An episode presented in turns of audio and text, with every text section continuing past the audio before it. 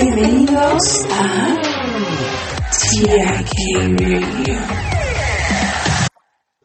William Herschel fue un músico alemán que se convirtió en el astrónomo del rey de Inglaterra y construyó sus propios potentes telescopios.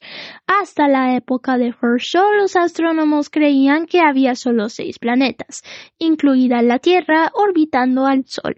Los otros cinco planetas conocidos en aquella época eran Mercurio, Venus, Marte, Júpiter y Saturno.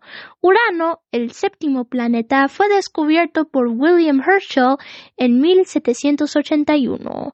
Al principio Herschel pensó que el punto que veía de luz con su telescopio era una nebulosa o una cometa. Cuando lo miró de nuevo cuatro días más tarde se había desplazado contra el telón del fondo de las estrellas, lo que significaba que debía ser el parte del sistema solar. Se dio cuenta de que en realidad era una planeta más.